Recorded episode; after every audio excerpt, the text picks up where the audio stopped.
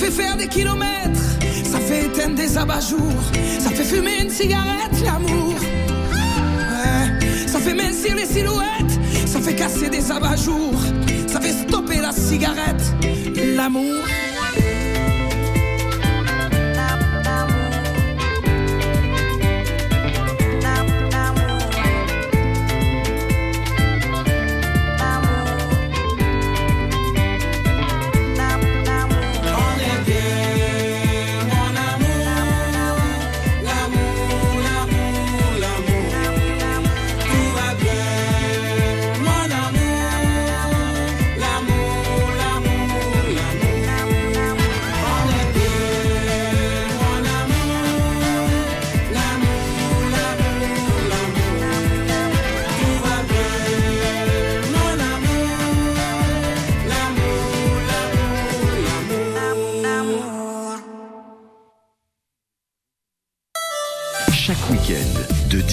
10h à 11h, on explore ensemble notre département avec Léopoldine Dufour sur France Bleu Héros. Ce matin, notre émission Parlez-moi d'ici est consacrée à Frontignan. Alors, la ville est célèbre pour son muscat, mais nous, on va plutôt s'intéresser à, à d'autres activités qui ont euh, apporté la prospérité euh, des années durant à la commune. L'activité industrielle euh, qui y a eu cours, en particulier le raffinage de pétrole. Et pour nous accompagner ce matin, Michel Sala, notre invité. Bonjour. Bonjour. Vous êtes maître de conférence à l'Université de Montpellier et vous avez été élu euh, en charge du patrimoine à Frontignan. C'est vous qui allez nous raconter cette euh, époque industrielle et, et tout ce qui allait euh, autour, hein, comment la vie s'organisait dans, dans, la commune. Euh, quelle est vous votre, votre histoire personnelle avec Frontignan? Alors si vous voulez, moi je suis de la deuxième génération provenant de Frontignan.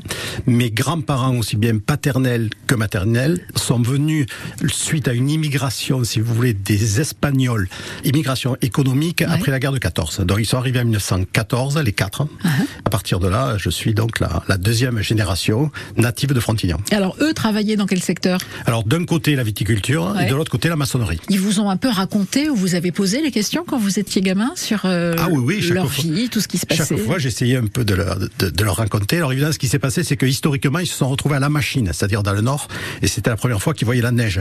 Donc très rapidement, ils ont essayé de, se, de venir des contrées un peu plus sympathiques. Ils, ouais. sont, ils sont arrivés à Frontignan, comme d'habitude, lors de l'immigration, parce qu'à Frontignan, il y avait, si vous voulez, des gens qui venaient déjà du même, du même village. Oui, et donc, donc on venait ça, là où on avait quelques attaches, oui. en tout cas des gens qui pouvaient faciliter euh, l'arrivée. Et, et, vous, votre fonction de délégué au patrimoine, euh, c'est parce que vous aviez déjà cette appétence-là pour euh, l'histoire?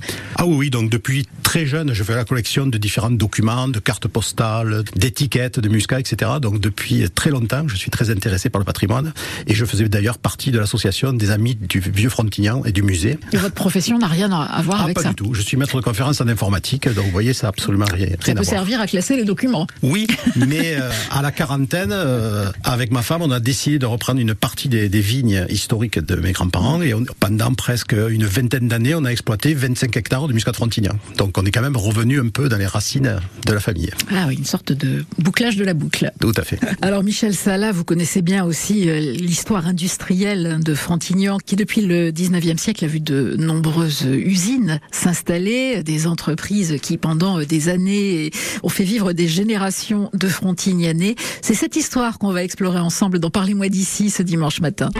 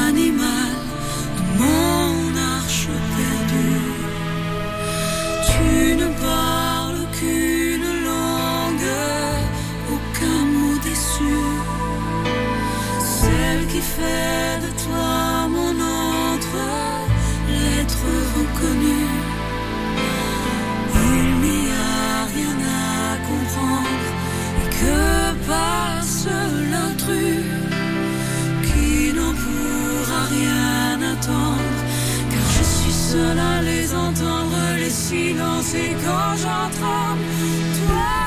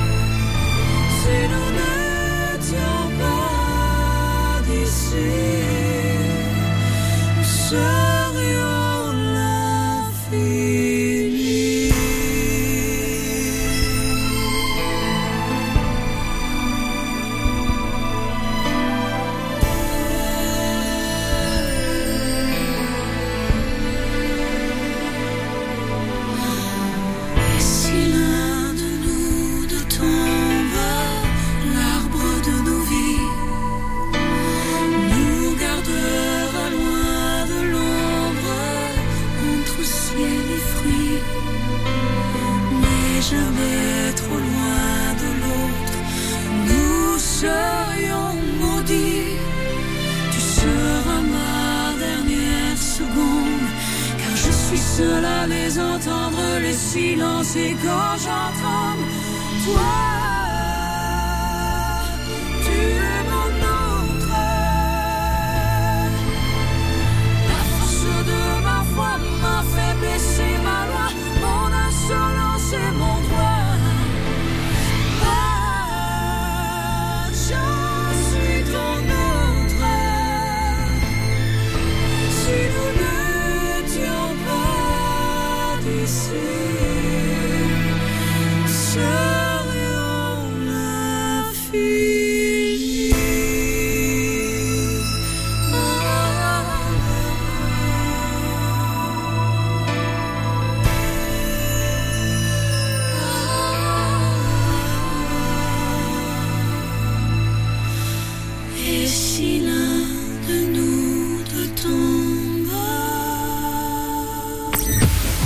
15 au 21 juillet, Jazz à 7 est de retour pour des soirées de concerts exceptionnelles. Stanley Clark, Yoon Sunna, Sly Johnson, Aristide Development, Pat Metheny, Cory Wong, Snarky Puppy et bien plus encore. Et bien plus encore. C'est tout simplement le meilleur du jazz, du groove, de la soul qui fait escale à 7. à 7. Au théâtre de la mer, en ville, sur la plage. Un programme de dingue à découvrir sur jazz7.com. Rendez-vous du 15 au 21 juillet pour des émissions spéciales et bien sûr pour remporter vos invitations pour Jazz à 7, restez à l'écoute de France Bleu Héros.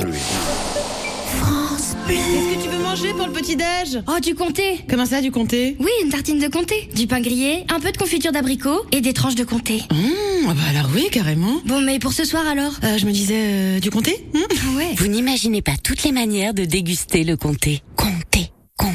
Pour votre santé, pratiquez une activité physique régulière. Abri Sud. Dis donc chérie, ce serait peut-être bien de nous faire installer un volet de piscine, non? Ah oui, pourquoi faire? Bah, La sécurité Patrick, enfin, la sécurité Oh non, non, on va voir que ça. Ah mais détrompe-toi mon petit Patrick, design ou discret, hors sol ou immergé, il y en a pour tous les goûts chez Abri Sud. Ah, là d'accord. Ça t'épate, hein Abri Sud. Le bonheur plein sud. Et dis donc, en parlant de sécurité, si tu mettais ta ceinture, ma chérie? Ah oui, c'est vrai. Vous avez eu 20 ans en 1980. Vous avez aimé le rock, le disco, la techno, la pop, le rap. Vous êtes la première génération à avoir tout vécu en musique. N'arrêtez jamais de bien entendre avec Alain Afflelou et votre deuxième paire d'aides auditives pour un euro de plus. Ça, c'est Chin Chin Audio, en exclusivité chez Alain Afflelou. Jusqu'au 31 décembre 2023, voir conditions magasin, dispositif médical, lire attentivement la notice, demandez conseil à votre bioprothésiste. France Bleu Héros. Restez connectés à votre région. La commune de Frontignan qui est à l'honneur d'en Parlez-moi d'ici aujourd'hui. Et pour nous raconter sa ville, quelqu'un qui a été élu en charge du patrimoine, Michel Sala. Alors on va avec vous parler de l'industrialisation de, de Frontignan et de toute cette époque qui a connu des heures de gloire et puis des moments beaucoup plus difficiles. Comment l'industrie prend le pas sur euh, la vigne à Frontignan ou à quel moment en tout cas euh, elle commence à, à gagner du terrain? Au 19e, fin du 19e siècle, il y a une volonté des industries de venir s'établir dans cette région-là. Alors pourquoi Frontignan a été choisi? En gros, pour plusieurs choses. La première chose, c'est euh, l'aspect géographique, c'est-à-dire on était à côté du port de Sète, 7 km Nous avions un canal, ce qui permettait, si vous voulez, d'envoyer des marchandises relativement facilement. Et nous avions la voie ferrée, une des premières voies ferrées créées en France.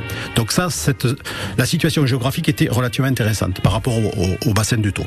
La deuxième chose, c'est qu'il y avait énormément de terrains peu chers, plats, ou bien que l'on pouvait combler facilement avec les, les étangs littoraux. Donc ah, ça, c'était des zones un peu marécageuses voilà. quand même encore voilà. avec beaucoup Et donc très facilement, avec euh, peu d'argent, il y a des grandes, par exemple, la Mobiloile euh, a comblé un étang et s'est installé dessus. Mm. Et la troisième chose, c'est que comme c'était une région viticole, il y avait aussi une population. Et donc à partir de là, on avait aussi la main d'œuvre qui était là. Donc ces trois raisons ont fait que ce bassin-là a permis un peu l'émergence d'industrie qui commence en fait Qui est la première entreprise qui vient s'installer si à peu près à quelle époque Alors si jamais on parle d'autre chose que de l'industrie, il y avait d'abord les salins. Mais là, les salins 14e. Mais on n'est pas du tout sur l'industrialisation. Oh oui, si on... ça remonte, ouais. voilà. ouais, mais là, bon, c'était ouais. déjà une... Sinon, de point de vue pratique, c'est 1867, la compagnie du gaz à la Pérade. Ça, c'est la première implantation. Qui, elle existe toujours. C'est la seule d'ailleurs qui ah n'a pas fermé dans ces, dans ces années-là. Ça doit être l'une des entreprises les plus anciennes de l'Hérault. Tout à fait. En 1892, la compagnie bordelaise de produits chimiques. Donc essentiellement de l'engrais et euh, du cuivre. Le cuivre étant très important à l'époque pour lutter contre le milieu et le black rot. Donc voilà. c'était intéressant. Arrive en 1904 la compagnie industrielle des pétroles, qui elle-même est devenue mobile, puis elle-même est devenue Exxon. Donc eux, ce qu'ils ont fait, ils ont acheté 4 hectares au bord de l'étang, qu'ils ont commencé à combler. Donc l'étang, c'est l'étang d'Ingrid L'étang d'Ingrid, oui, oui. Euh, en 1920, ils ont commencé à, à, construire un oléoduc de 7 km vers le port de Sète, ce qui permettait d'avoir une liaison assez, assez importante. Oléoduc, donc par la terre Tout à fait. Hein, ça passe pas par la mer encore. Hein. Par la terre, et là, on est, on est en train de le détruire actuellement. Hum. Euh, c'était parce que c'était une zone polluée, donc euh, qui existe toujours. 1928, ils construisent ce qu'ils appellent le cracking, donc qui était une grande tour de 25 mètres qui permettait de faire de l'huile, du gasoil, euh, etc. Et ensuite, création du premier sea line. Sur la côte méditerranéenne de la France, un point sur la carte, Frontignan. C'est là que fonctionne depuis un demi-siècle une des raffineries les plus anciennes d'Europe. Un système de Sea Line, le premier en Europe, a donc été étudié pour permettre de décharger au large les plus gros bâtiments. Donc, Alors c'est quoi mer, le sea line Oui, c'est un pipeline, pipeline sous l'eau, voilà. voilà. Oui, qui a, qui a, permis, si vous voulez, au, au, bateau de décharger directement en mer. Et donc en 1939, 451 salariés, on a fini à 1400 salariés. À Ça veut près. dire qu'on a une grosse partie de la population qui travaille pour ces industries. Ah oui, parce que là, vous avez donc les salariés de la raffinerie, mais il y avait énormément, beaucoup, beaucoup, beaucoup de sous-traitants qui étaient implantés à Frontignan ou euh, sur le bassin ouais. de Thau. Donc beaucoup de métiers différents. Alors soit c'était des métiers qui étaient très liés au pétrole, ouais. par exemple la métallurgie, euh, faire du, du, des bacs en fer, des choses comme ça, euh, soit du service. Parce que bon, évidemment, il y avait un entretien, il y avait un entretien important. Donc tout ça, c'est tout ce qui tourne autour du pétrole. Michel Salah, euh, la raffinerie de soufre, elle s'installe quand à Frontignan? 1914, avec euh, en agriculture l'oïdium qui arrive, il faut lutter contre l'oïdium, et pour lutter contre l'oïdium, c'est le soufre. Donc là, à cette époque-là, on fait venir le soufre de Sicile. On a d'ailleurs trouvé des vestiges en mer, des épaves qui contiennent, qui ce, contiennent fameux, ah oui, ce fameux soufre. Oui. Oui, Donc là, l'idée, c'était de pouvoir produire sur place. C'est ça. Mm -hmm. Et après, ils sont passés sur un soufre mouillable. Donc là, le gros avantage du soufre mouillable à cette époque-là, c'est qu'on pouvait traiter contre le mildiou et l'oïdium en même temps. Et donc sur un passage, euh, on appelait ça la, la, la, bouillie bordelaise. Et donc la ça permettait, bouillie. si vous voulez, de, de, de, faire gagner du temps. Et en 1928, on a la société des chaux et ciments de Lafarge et du Teil qui s'installe pour faire du ciment, sachant qu'on a la présence euh, autour de, de, calcaire marneux qui permet derrière de faire du ciment. À cette époque-là, on se préoccupe pas du tout de la nocivité de telles industries sur euh, la population, sur les terres qui sont autour. Ça fait pas partie des questionnements du moment. Hein. Non, on s'occupe absolument pas ni de combler des zones naturelles. Non, c'est pas du tout. Voilà, c'est pas du tout d'actualité. on s'en préoccupe beaucoup plus aujourd'hui. On en parlera bien sûr euh, en évoquant la transformation de ces sites. On va s'intéresser au monde ouvrier de l'époque. Vous disiez, euh, il y a beaucoup de monde sur place, il y a de la main d'œuvre, mais ça veut dire que les gens qui étaient là, qui travaillaient déjà euh, dans les vignes, ils vont changer de métier, ils vont être sur les deux à la fois? Comment ça va s'organiser? Alors déjà, à Frontignan, on est une exception, je dirais, euh, autour de nous. C'est-à-dire qu'il y a toujours eu une augmentation de la population. Donc vous voyez, si je vous donne quelques chiffres, 1891, à peu près 3600 habitants. 1936, 6200. Mmh. 1962, 8000. Et 1982, 14 000, 15 000. On a une population qui augmente tout le temps. On a juste une baisse qui se fait en 46, évidemment, suite à la guerre. Et on a un petit tassement pendant la, la crise viticole. Mais contrairement aux autres villes de la région et du département, nous ne descendons jamais. Alors cette population croît pour de l'immigration. Donc, soit cette immigration est une immigration, je dirais, autour de nous. Donc, euh, soit le bassin de taux au-dessus, soit les départements au-dessus, soit suivant les années de différents pays. Suivant les, les vagues. Les oui. difficultés Oui. politiques, euh, ou en Espagne, Alors, ou en gros, si vous voulez, fin 19e, c'est l'Italie avec euh, la peste et ils, arrivent, ils arrivent chez nous. Et là, c'est essentiellement des gens qui viennent du côté de Gaète, Naples. Donc, on se retrouve avec beaucoup de pêcheurs de cette zone-là qui sont sur les quartiers de Sète, Mhm. par exemple, euh, Agde, etc. Ou bien des gens qui étaient euh, agriculteurs et donc quand ils sont arrivés chez nous, ils ont pris évidemment les terres que personne ne voulait, les terres les plus pauvres. Et donc, ils ont créé des jardins. Là, on a eu toute une implantation de jardiniers. Euh, et donc, les, la, la troisième, quatrième génération, là, évidemment, a vendu des jardins pour faire ça. Donc, ça, c'était fin du 19e. 19e siècle. Donc là, c'est les Italiens. Ensuite, la guerre de 14, on a besoin de main-d'œuvre. Et là, on a une immigration qui vient du côté d'Alicante, à peu près, d'Espagne. Donc, euh, immigration purement euh, économique. Et ensuite, euh, on a l'arrivée des Portugais. Alors, l'arrivée des Portugais, c'est un peu particulier parce qu'il y en a jusqu'à aujourd'hui. On continue à avoir une immigration des Portugais. Des personnes qui viennent d'une région, d'une ville en Oui, particulier c'est une région autour de Porto. Donc beaucoup du nord du Portugal euh, Oui, euh, oui. qui sont à Et d'ailleurs, nous sommes jumelés avec euh, une ville euh, qui s'appelle Vizela. Les Espagnols, c'est un peu différent, sachant qu'il y a eu l'immigration de 36 pour des régions politiques, mais Bien qui n'avaient pas à voir là-dessus. Et puis après, dans les années 70, on a surtout le pays du Maghreb et surtout le Maroc. Je vous ai entendu tout à l'heure dire, euh, ça m'a fait sourire, mais je suis sûr qu'à Frontignan, vous êtes euh, très nombreux à dire mobile, wall, Mobile Wall, oui. et pas oil. Et nous sommes du Midi Et parce qu'on l'a toujours prononcé, On l'a toujours dit comme ça. oui, euh, oui. C'est ancré comme ça. Oui, même moi, parce que quand, quand j'étais jeune, évidemment, j'avais énormément de parents, d'am- d'amis, de copains qui travaillaient à la mobile. Viens. Bon, mais enfin, Poussin, ça fait deux stations qu'on passe là. Mais c'était pas des mobiles Mais qu'est-ce que ça peut faire C'est pas toi qui dis toujours que le supermobile c'est formidable, ça nettoie le carburateur, c'est anti-usure Oui, c'est moi. C'est pas toi qui dis aussi qu'avec le supermobile ton moteur reste jeune Encore moi, oui. Eh ben alors viens Oui. Allez Alors j'ai vu des photos anciennes où on voit euh, des gens avec euh, les fameux bidons d'essence motricine, le, le pétrole lampant, la radioléine et tout. Enfin, tout ça, c'est vraiment une période euh, très particulière où on oui. Donc ce genre de produits. Et alors, ce qui est qui était vendu dans toute la France. Oui, oui, c'est que donc euh, trois quarts des salariés étaient donc des femmes, parce qu'évidemment elles conditionnaient ce genre de produits dans des bidons, euh, des choses comme ça. Les hommes étaient réservés aux tâches plus oui, physiques. transport. euh, Dans ce monde ouvrier, on a eu très vite de la solidarité qui s'est exprimée, des coups durs qu'on a partagés ensemble, des mouvements de grève, euh, la création de syndicats. Alors les premières grèves, c'est pareil, c'est les Salins 1874, mais là on est sur une autre, sur une autre échelle, mais je dirais c'est un peu marqué avec d'autres Salins. Et pour vous donner un ordre d'idée, de 1905 à 1938, il y a eu 17 arrêts de travail pour 1700 grévistes, ce qui à Mmh. l'époque était important. Et euh, c'était des gens de différentes conditions d'un point de vue travail. Euh, par exemple, des tonneliers, des produits chimiques, des charretiers. Bon, évidemment, la raffinerie de pétrole, c'est là où il y a eu le plus de grèves parce qu'il y avait évidemment le plus de personnel et que c'était là où il y avait le Oui. plus de revendications.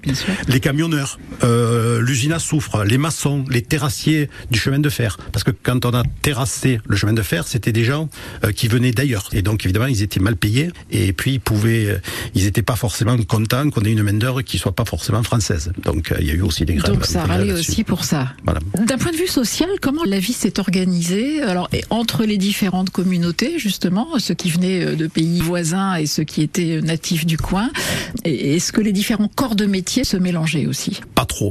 Euh, bon, vous aviez déjà les frontignanais, puisque nous, on appelait les gavatches, qui s'appellent toujours les gavatches. Mais vous qui ga- d'ailleurs, quoi. Voilà. Mais vous, vous pouviez être gavatch euh, si vous habitiez à Metz. Je veux dire, Ah ouais, à ce pas- C'est d'ailleurs, d'ailleurs, il restait historiquement, il restait en dehors des remparts. Ça date pas d'aujourd'hui. Non, les communautés étaient quand même relativement autonomes et ensemble. Euh, moi, je me souviens étant jeune chez mes grands-parents, on avait peut-être le soir 30 ou 40 euh, personnes qui venaient. C'était tous des Espagnols et c'était tous des Espagnols qui venaient du même endroit. À Frontignan, vous aviez, euh, bon, si je vous parle d'espagnol parce que je connais mieux, euh, vous aviez les gens qui faisaient le paseo, c'est-à-dire qu'à à la ville de Frontignan, ils allaient le soir promener euh, à la fraîche, après, vous voyez, et donc ils restaient entre eux quand même. Donc les traditions, la, la, la culture, oui, la cuisine. et, la cuisine. Il a fallu, il a fallu énormément, il a fallu énormément de temps.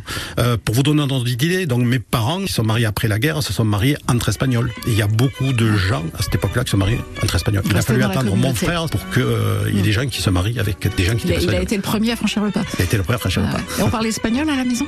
Non, non, non. Ça, chez nous, c'était une règle d'or. On était en France, donc on parlait Donc on français. parlait français. Et ils ont toujours tenu à être naturalisés.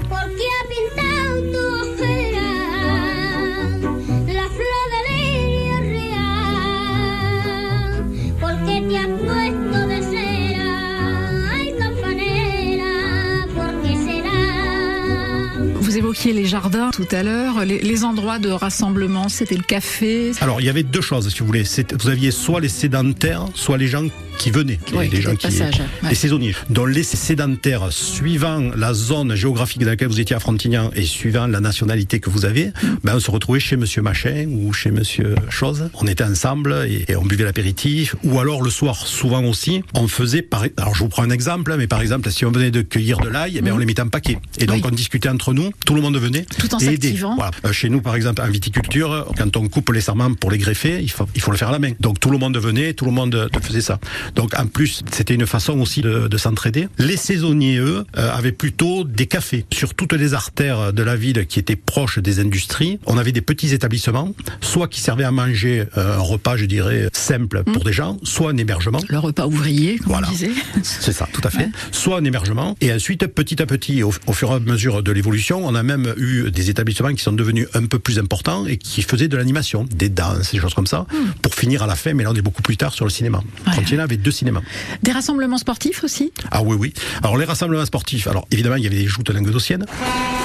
Frontignan est un fief des joutes languedociennes. Il ne faut pas oublier que lors de la création du port de Sète en 1566, ce sont les Frontignanais qui ont jouté. Donc des joutes, euh, Oui, dans des, la des- joute. des équipes de foot Ensuite, aussi, j'imagine Alors oui, évidemment des équipes de foot parce que de tout temps ça a été un sport qui, qui était à la mode et donc et en plus on avait on avait de la place donc ça posait pas de problème.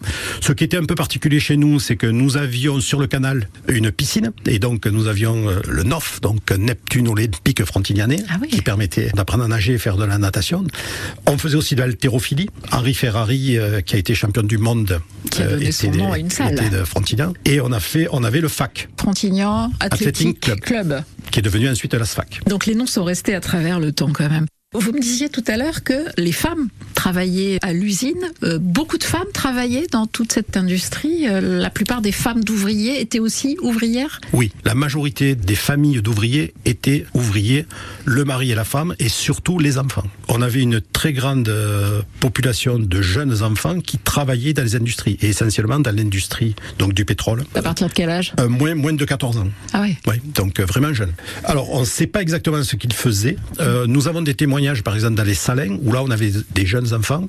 Euh, ces jeunes enfants, par exemple, les Salins sont relativement loin de frontières. Quand je dis relativement loin, c'est 3 km. Mais parfois, il fallait le faire à pied. Voilà. Donc, ils allaient chercher l'eau, par exemple, les enfants. Ils allaient euh, faire les courses, ils allaient faire les petites choses comme ça. Donc, les enfants étaient aussi, euh, faisaient partie aussi du travail de ces industries-là. Et il y a même eu des grèves où euh, les gens se sont plaints dans la raffinerie de pétrole pour dire que des emplois réservés aux hommes, on mettait des enfants. qui en plus étaient très très peu payés, j'imagine.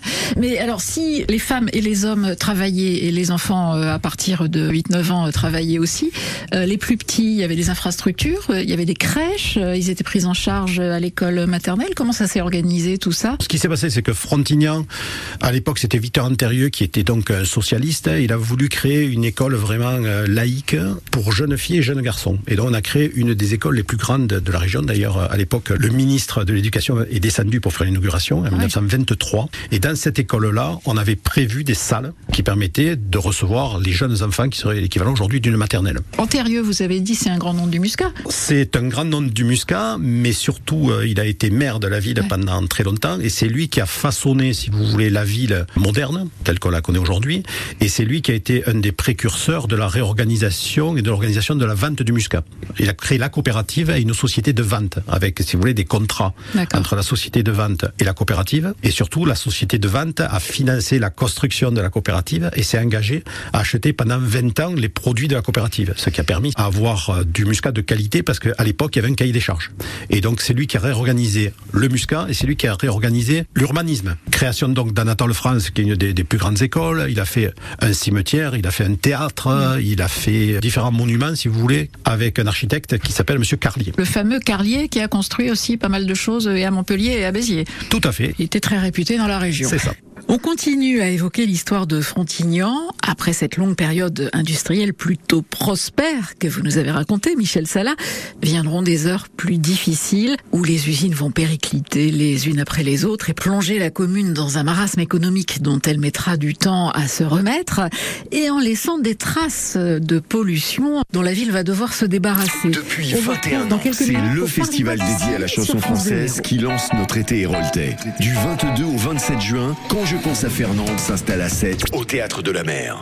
Benjamin Biolay, Arthur H, Matt Mata, Dominique A, Émilie Simon, La Grande Sophie, La Dérive, Christophe Mahé, 5 soirées de live mémorables, une programmation incontournable. Quand je pense à Fernande, 21e édition du 22 au 27 juin à 7, remportez vos invitations sur la radio partenaire France Bleu Héros. France Bleu. La terrasse des arènes de Lunel vous attend tous les jeudis jusqu'au 6 juillet dès 19h pour ces traditionnelles soirées du jeudi. Ambiance musicale avec des groupes locaux, dégustation des produits du terroir tout au long de la soirée. Rendez-vous tous les jeudis à 19h sur la terrasse des arènes de Lunel. Entrée 5 euros avec verre offert plus deux dégustations. Plus de tri pour moins de déchets dans le bac gris. À partir du 5 juin, la collecte des déchets change dans la métropole de Montpellier. Pour l'écologie, relevons ensemble le défi du tri et participons à chaque instant à la réduction de nos déchets. Retrouvez toutes les infos sur montpellier3ème.fr ou en appelant Allo Déchets au 0800 88 11 77. Ceci est un message de Montpellier Méditerranée Métropole. Quand vous écoutez France Bleu, vous n'êtes pas n'importe où. Vous êtes. Chez vous. France Bleu, partout en France, 44 radios locales, au cœur de vos régions, de vos villes, de vos villages. France Bleu Héros, ici, on parle d'ici.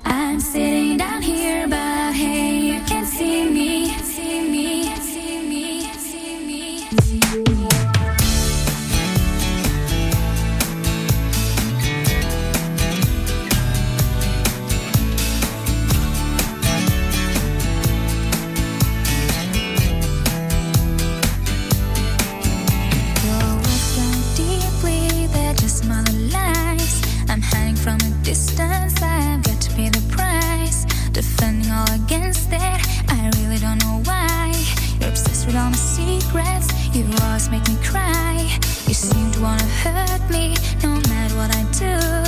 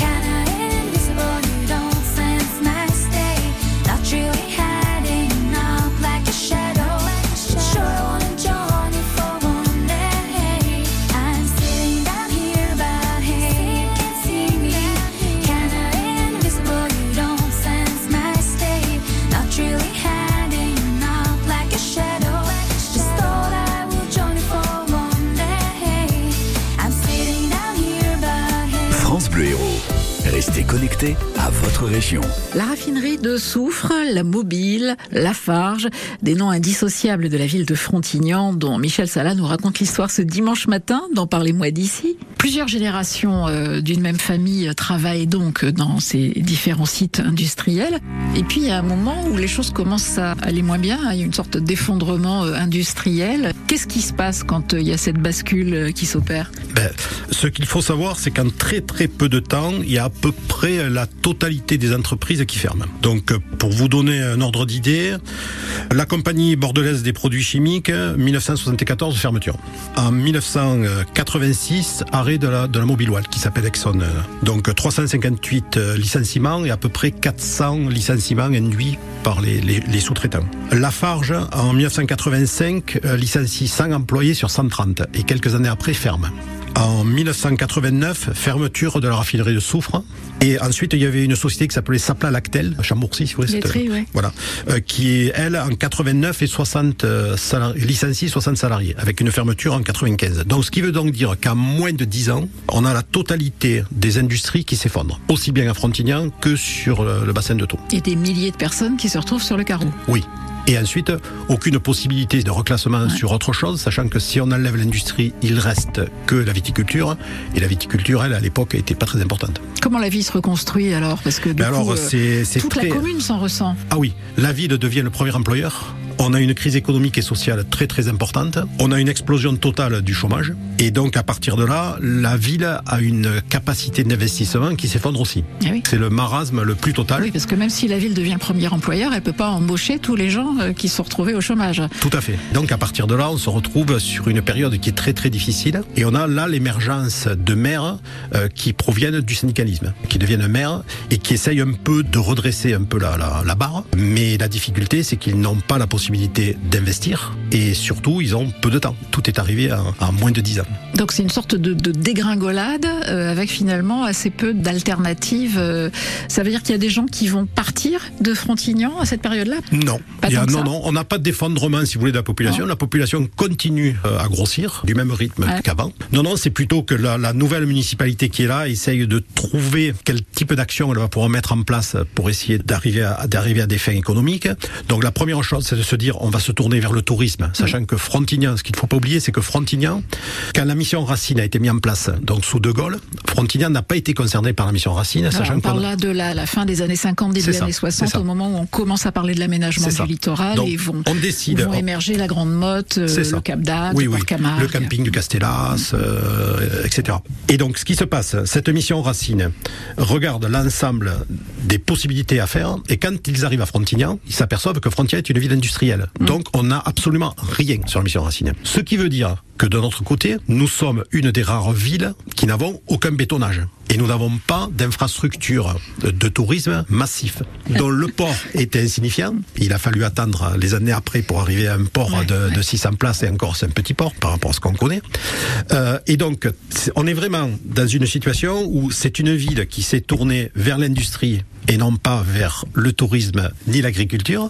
Mais de notre côté, à cette époque-là, bien, il fallait rebondir. Donc, qu'est-ce qu'ils ont dit? Ils ont dit, on pourrait essayer d'axer le tourisme. Et donc, à partir de là, ils ont essayé de changer le plan d'occupation des sols pour augmenter la possibilité de construction en zone touristique et pour essayer d'augmenter les constructions en zone urbaine. Mais le problème, c'est qu'en faisant ça, les maires, parce qu'il y en a un qui est décédé, puis après un second, les maires de l'époque, évidemment, étaient obligés de grignoter. Mais le problème de Frontignan, c'est que si on regarde géographiquement sa position, si vous regardez Côté mer, vous avez les étangs du littoral qui sont des zones sensibles protégées.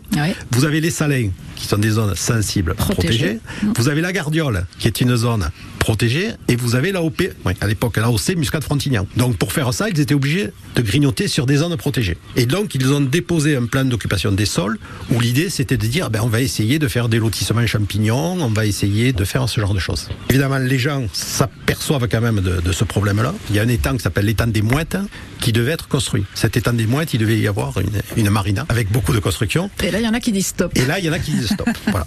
Le, le, chef de file des gens qui disent stop, c'est Pierre Bouldoir. Et donc, à partir de là, on se retrouve avec des élections. Pierre Bouldoir est élu. C'est quelqu'un ah, oui. qui n'avait pas d'histoire, euh... d'histoire politique et d'engagement politique. La première chose qu'il fait, il attaque le plan d'occupation des sols des maires précédents. Euh, le problème, il y avait beaucoup d'absences, donc par exemple absence d'études hydrauliques, sachant que nous sommes euh, au bord de mer avec beaucoup d'eau, etc. On peut avoir des inondations, etc. Euh, il n'y avait pas de schéma de voirie, aucune conservation de l'environnement, aussi bien du littoral que de l'appellation d'origine. Et il gagne le procès. Et donc, le plan d'occupation des sols tombe. On enlève plusieurs dizaines d'hectares de l'urbanisation. Là, on parle donc des années 80, 90, euh, fin, fin 80, début 90. Il attaque en 97. Le fait est aujourd'hui, quand on passe à Frontignan, on voit que le paysage a changé par rapport à, ne serait-ce qu'il y a 5 ou 10 ans. Toutes ces traces physiques hein, dans le paysage de ces anciennes usines euh, sont en train de tomber les unes après les autres. L'idée, c'est quoi? C'est de, de, revaloriser euh, ces territoires, mais Alors, en passant par la dépollution, j'imagine? Alors l'idée, si vous voulez, c'est de reconstruire la ville sur elle-même et de se réapproprier les friches industrielles mmh. pour en faire quelque chose qui est beaucoup plus dans le temps d'aujourd'hui. Le premier problème, c'est un problème de, de pollution, c'est-à-dire qu'il faut dépolluer les zones euh, polluées pour pouvoir en faire, en faire quelque chose. Et la deuxième chose, c'est une fois qu'on a dépollué ou même dans des zones qui sont pas polluées, comme par exemple le soufre, essayer de réfléchir et de pas faire les erreurs que les gens avant ont fait. Voilà. Donc c'était ça l'idée. Il y avait différentes solutions. Alors si je vous prends par exemple le plus vieux pour le prendre, c'est les salins. Alors eux, les salins c'était facile. On a vendu ça au conservatoire du littoral. On protégeait et ensuite il y a eu une réappropriation euh, du site par l'agglomération qui a permis de rétablir certains bâtiments, de faire des déambulations encadrées et bientôt de faire des panneaux pédagogiques. C'est la première chose. C'est on est vraiment sur un site naturel, on le laisse naturel et on le laisse comme ça. Puis c'est un aspect touristique aussi Tout qui n'est pas négligeable. Voilà. Donc ça, ça c'est si je vous parle de l'étang. Maintenant, si on est en cœur de ville. En cœur de ville, nous avions donc l'usine à soufre qui était, bon, à l'époque, quand ils l'ont construite, non, elle était, ouais. elle était à l'est, mais là, extérieur. évidemment, tout s'est construit autour.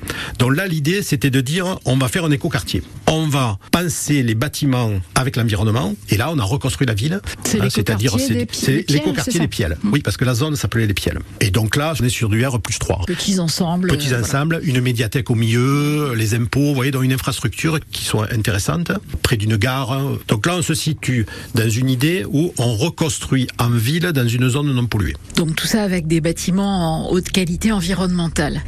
Euh, Michel Salas, si on parle cette fois des zones polluées, par exemple le secteur de la raffinerie, là comment on réhabilite le lieu? Quand en 1990, Mobilo est parti, ils ont vendu les terrains à la ville. Des terrains dans lesquels il y a des hydrocarbures, du plomb, l'arsenic. Euh, ah, évidemment, ce ça. qui s'est passé, c'est qu'ils ont fait une dépollution à eux. Et ils ont vendu des terrains en disant qu'ils avaient, dépollué des terrains. Et la ville a signé une convention comme quoi elle prenait des terrains dans l'État. En 2003, une étude a été faite beaucoup plus précise qui a montré que les terrains étaient extrêmement pollués. Donc à partir de là, la ville de Frontignan a engagé une procédure juridique qui a duré 25 ans et qui a abouti il y a, il y a quelques mois. Donc ça veut dire qu'entre-temps, tout reste en l'état. Ah oui, hein tout reste voilà. en l'état. On peut rien faire. Oui. Et on en est où? À partir de là, procès sur procès jusqu'au moment où euh, Exxon a perdu l'ensemble des, des, recours et donc a été obligé de dépolluer. Et donc là, nous sommes en train de mettre en place une dépollution de ce site-là. C'est la plus grosse dépollution euh, européenne. Ah oui. Pour vous donner un ordre d'idée, il y a 165 000 mètres cubes de terrassement qui vont être traités et 80 000 mètres cubes de terre qui vont être évacués. Évacués où alors? Dans des structures spécialisées pour la dépollution. Pour la de... Oui, oui, tout oui, à parce fait. qu'on a du mal à imaginer le volume que ça représente. Ah oui, c'est colossal. Et, et, que des gens peut-être un jour viendront habiter à voilà. cet endroit. C'est quand même l'idée. Et le problème qui se passe, c'est que donc c'est un ancien étang et donc nous avons l'eau à 2 mètres. Donc il y a tout un problème aussi de, de récupération. Vous avez l'eau. Ouais. Donc en plus, euh, on est obligé de pomper l'eau et de dépolluer l'eau aussi. Donc là, c'est une très grosse. Dantesque. Euh, ah oui. Et il y a une bâche, c'est une très grosse bâche qui fait plus d'un terrain de foot, euh, qui a été fait spécialement pour ce site-là et qui va être déplacée. Cette bâche permettant ce qu'il n'y ait pas d'odeur ni de pollution atmosphérique euh, mmh. autour. Donc ça, c'est un chantier très très important. La ZAE d'ailleurs va s'appeler Renaissance et à la fin, on va donc obtenir 11 hectares en plein cœur de ville, avec Donc- différents projets derrière, dans les 5 ans. Dans les cinq ans à venir. Oui. La Farge, la démolition, euh, ben, on l'a vu démarrer, c'était quoi, à l'automne? C'est ça. Ouais. Alors Lafarge, il y a deux zones à Lafarge. Il y a la zone près de l'étang, zone sud, et vous avez la zone nord, côté vignoble, à Muscat Frontière. On a ce qu'on appelle le trou de Lafarge, qui est donc une immense carrière euh, colossale. Ça me rappelle le trou des Halles à fait- Paris dans les Ah années oui. 70. Je crois qu'elle le fait trou de la 50 ou Farge. 60 hectares. quelque Ah oui, chose comme c'est énorme, ouais. C'est énorme. Ouais. Et donc, euh, il y a un lac artificiel qui se trouve en bas. Il y a énormément de- d'espèces d'oiseaux, etc. Donc là, euh, ça a été racheté par l'agglomération, cette, cette partie-là. Et euh, l'idée, ce sera euh, de faire un parc intercommunal. Ça, c'est la partie basse. Et ensuite, comme c'est du calcaire, calcaire, hein, vraiment, euh, ça pousse pas, si vous voulez, sur les bords, côté Gardiole, l'idée, ce serait peut-être de faire un parc photovoltaïque. En plus, c'est en pente, euh, et donc ça permettrait, si vous voulez, de régénérer cette partie-là. Donc ça, c'est la partie que j'appellerais du trou de la farge. Ensuite, vous avez la partie du four. C'est une partie qui se situe en dessous d'une entreprise qui s'appelle Scori, qui est une entreprise Mmh. Céveso. euh, au niveau haut euh, de déchets ultimes. Euh, L'idée, c'est là où il y a le four, de faire une zone industrielle. Oui, enfin avec voilà, des commerces, avec, du euh, service. oui, euh, de- des entreprises. donc on tourne la page des usines. Voilà. Et de l'autre côté, vous avez donc euh, les bâtiments administratifs et ensuite l'ensemble des bâtiments, je dirais, de stockage et de mise en, en sachet. Ça Mhm. appartient toujours euh, à la Farge. Euh, Donc les discussions qui sont en cours, c'est le bâtiment administratif serait un bâtiment qui resterait de service et le reste serait à aujourd'hui un bâtiment de transition où on pourrait peut-être faire des activités avec des associations, etc. euh, et essayer de réfléchir ce qu'à terme on pourrait en faire. Mais aujourd'hui, c'est pas arrêté. En tout cas, donner un aspect euh, complètement euh, différent, sans gommer non plus, j'imagine, toutes les traces du passé, parce que cette histoire-là, elle est importante, euh, même s'il n'y a plus les usines et les cheminées dans, dans le paysage, ça reste quand même encore un peu là. Tout à fait. C'est pour cette raison que donc ils gardent deux bâtiments qui permettront d'avoir d'avoir encore l'image là-dessus. Sachant que vous êtes en zone inondable, vous êtes en zone rouge là, donc de toute manière, ça- il n'y aura jamais d'urbanisation de ce côté-là. Bon, on a beaucoup parlé de pollution, Michel Sala, une chose euh, un peu négative, mais ces usines, ces industries, euh, elles ont tout de même euh, apporté des choses positives aux Frontignanais. Un des bienfaits de ces entreprises-là était de, de mettre à disposition différents avantages, si vous voulez. Mm. C'était soit des avantages directement aux employés de, de l'entreprise, par exemple des associations prises en charge, ou bien la ville. Par exemple, nous avons euh, l'orgue qui a été rénové par une entreprise. Une sorte de mécénat. Tout à fait. Il y avait aussi beaucoup de clubs sportifs qui étaient financés par les entreprises. Euh, Est-ce qu'il y a quelques ouvrages de référence qu'on peut citer avant de se Oui. séparer, Michel Sala? Euh, La ville a son propre service de, de documentation, d'édition. documentation, voilà, ouais. voilà. Et euh, nous avons un ouvrage qui est Le Soufre 1888-1989, qui est l'histoire de l'industrie frontinianaise. Mhm. La mémoire euh, des salins de Frontignan, qui est un ouvrage qui est et historique et ensuite aussi interview des gens qui à l'époque ont, travaillé dessus. ouais. Voilà. Et ensuite, nous éditons la petite encyclopédie de Frontier la Pérade, qui reprend par mots-clés des éléments particuliers de la ville. Voilà. Bon, en tout cas, merci beaucoup pour cette balade dans l'histoire de Frontignan. Michel Sala, je suis sûr que beaucoup de nos auditeurs auront appris des choses euh, aussi. Tout à fait, surtout que Frontier est quand même la cinquième ville du département et peu de gens pensent que Frontier est une ville aussi importante. Merci Michel Sala. Cette émission Parlez-moi d'ici, comme toutes les précédentes, se retrouve en replay sur francebleu.fr et sur l'appli ici. Merci.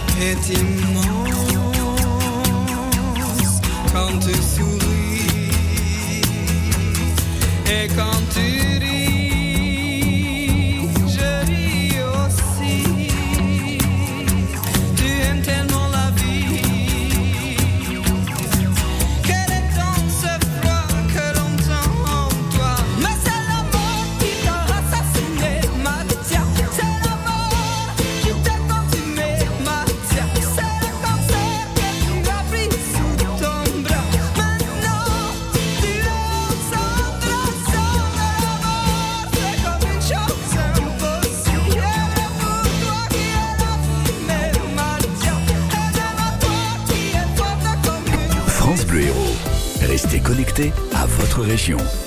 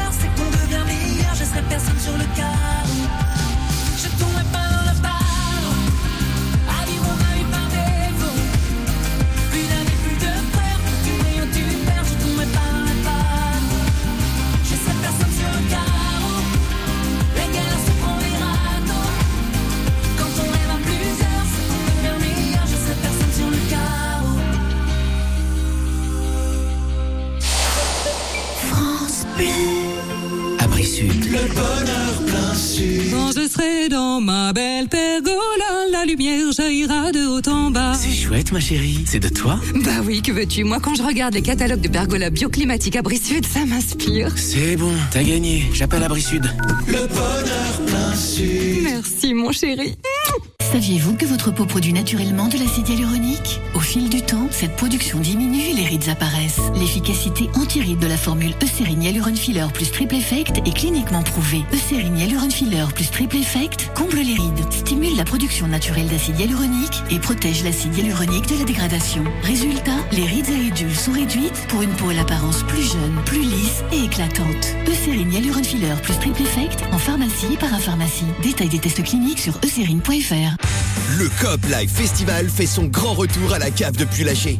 En famille ou entre amis, venez vibrer au rythme des fresques des graffeurs invités, d'expositions, d'animations pour petits et grands, d'ateliers découvertes et surtout du mythique concert. Le samedi soir, c'est Kali et les Red Bean and Pepper Sauce qui enflammeront l'enceinte de la cave.